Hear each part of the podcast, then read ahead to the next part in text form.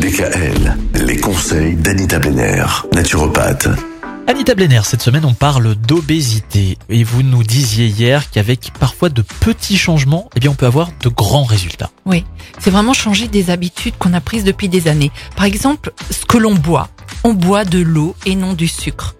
Et si on veut parfumer l'eau, parce que on n'aime pas ou on n'a pas l'habitude, eh ben on ajoute un peu de jus de citron, sans sucre bien évidemment. Mais on est tellement habitué à boire des sodas, du coca et compagnie, que rien que le fait d'arrêter ces boissons-là, juste les arrêter, vous fait déjà perdre du poids.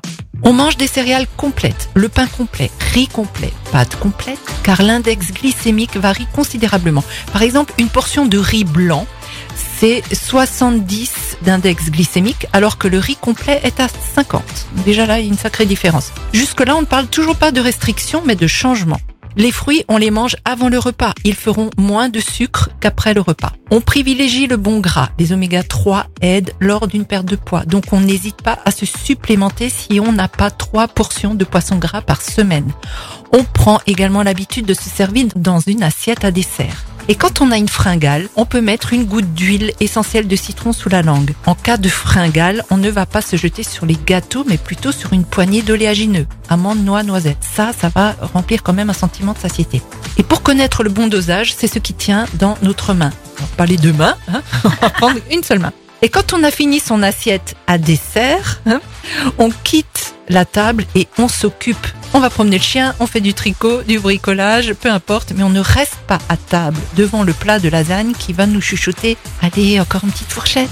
Donc il existe des plantes pour aider à la perte de poids, mais il vaut mieux consulter en fonction de votre nature car certaines plantes n'auront pas le même effet.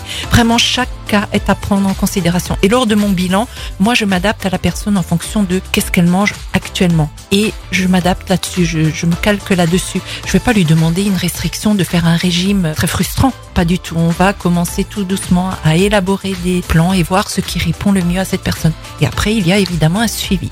Puis c'est aussi la, la capacité du métabolisme en question d'ingérer correctement et de brûler correctement les ça. calories. Mais là aussi, c'est pareil, c'est plus on a de muscles et plus on peut finalement manger, puisqu'on brûle plus de calories. Euh, pas forcément, tout dépend après là de l'activité physique qu'on va, parce que c'est toujours ce ratio de qu'est-ce que je rentre comme apport calorique et qu'est-ce qu'est-ce que, que je j'en sors.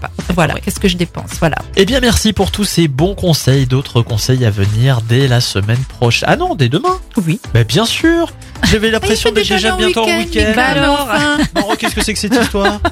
Eh ben on va apprendre comment bouger demain. Oui. Ah ben ça c'est important, bouger malgré l'obésité. Mm. À demain À demain. Retrouvez l'ensemble des conseils de DKL sur notre site internet et l'ensemble des plateformes de podcast.